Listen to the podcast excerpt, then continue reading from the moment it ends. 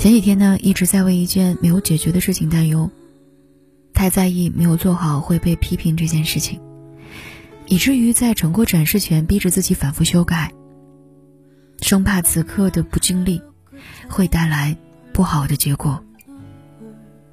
开着玩笑跟朋友说，在成果展示结果出来前，我肯定是不会快乐了。朋友只简单回复一句。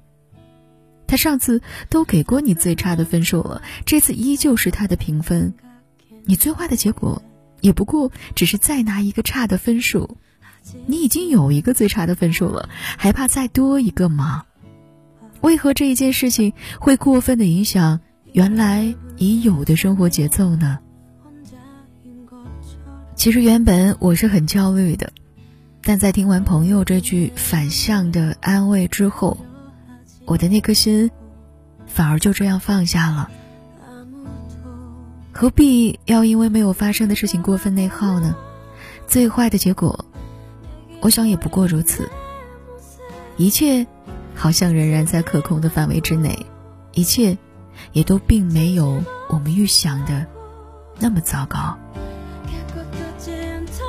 在那些烦闷的当下，曾经以为自己的生活是最糟糕。最一地鸡毛，兜兜转转一圈之后，才明白，很多时候不是生活糟糕，而是我们没有发现生活的美好之处。生活原本比我们想象当中要美好，只要你擅长经营，善于发现美好。年纪很小的时候，从电视剧里看到“经营生活”“经营爱情”类似的字眼，那个时候觉得哇，好高深啊！总觉得只要那些拥有三头六臂、厨艺、收纳、管理样样精通、情商、智商、格局时刻在线的人，才能够配得上“经营”二字。人海中兜兜转转，一路跌跌撞撞。如今，终于到了电视剧里该懂得经营的年纪。没长成小时候想象的三头六臂的女超人般的模样，没能成为儿时想象中的那个全能且擅长经营很多事的完美自己。我依然偶尔会崩溃，偶尔会搞砸很多事，偶尔。也会做一些事后想起来真的是很没有情商的事情，但是也做成了一些事，在那些艰难时刻没有被打败，依然坚挺，直到危机化为转机，直到悲伤化为美好。在那些崩溃时刻，哭完也能够自己擦干眼泪，然后爬起来继续面对生活。在遭遇心碎时刻，终于。没有那么不堪一击，我的这颗心脏也多了些坚强与坚定。没能活成想象中擅长经营生活的模样，但依旧把生活过得很好。再回过头看那句经营，终于明白，一直以来是我们把经营这件事情想得太复杂了。拥有美好生活。也许，并不需要那么多的技能。经营生活的本质是经营自己的心态。当你状态美好，当你勇敢坚强，当你懂得放过自己，当你不再畏惧失去，你的生活也会变得美好起来。那些擅长把生活过得美好的人。他们拥有最多的不是经营生活的实操技能，而是拥有好好生活下去的美好心态。允许不是不作为，也并非逆来顺受。允许是认清自己力量所在。世事多变，我们无法掌握人生所有的命题，总有些无能为力的悲伤时刻，总有不可避免的心碎时刻。总有无法预知的事情发生，这些都是我们无法改变的。